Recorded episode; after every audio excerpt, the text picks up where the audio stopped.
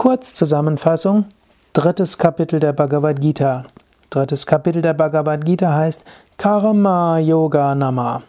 Der Yoga des Handelns, der Yoga der Tat. Drittes Kapitel hat damit als Essenz den Karma Yoga. Was heißt Karma Yoga?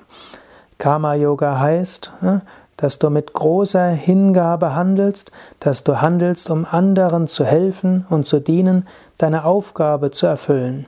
Du kannst nochmals überlegen, wie kannst du das, was du tust, tun als Karma-Yoga?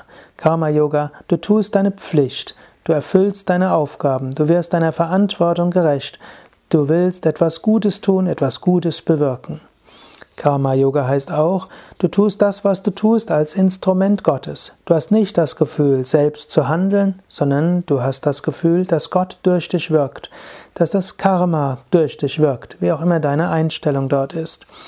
Karma Yoga heißt, du bist nicht verhaftet an deine Handlung. Du kannst überlegen, bin ich verhaftet an das, was ich tue, oder könnte ich es jederzeit auch loslassen? Das heißt nicht, dass du es loslassen musst. Karma Yoga heißt nicht Verantwortungslosigkeit, aber es heißt, dass du in der Lage wärst, loszulassen, wenn es nötig ist. Wenn jemand anders deine Aufgabe gut übernehmen könnte, wenn etwas anderes Wichtiges auf dich wartet. Karma Yoga heißt Gleichmut in Erfolg und Misserfolg. Da kannst du dich immer wieder dran testen. Wenn du etwas mit großem Engagement gemacht hast, warst du hingebungsvoll? Warst du in der Lage loszulassen? Oder warst du verhaftet? Hm? Erfolg und Misserfolg sind nicht das Zeichen, ob du etwas gut oder schlecht gemacht hast. Tu das, was du tust, so gut wie du kannst, aber dann lasse los, sei gleichmütig in Erfolg und Misserfolg. Und sei gleichmütig, ob du Lob oder Tadel dafür bekommst. Sei gleichmütig in Lob und Tadel und hänge nicht an den Früchten der Handlung. Auch wenn du etwas mit großem Engagement sehr gut gemacht hast zum Wohl anderer, hm, heißt das noch lange nicht, dass deshalb dich andere loben und dass andere dir helfen, wenn du in der gleichen Situation bist.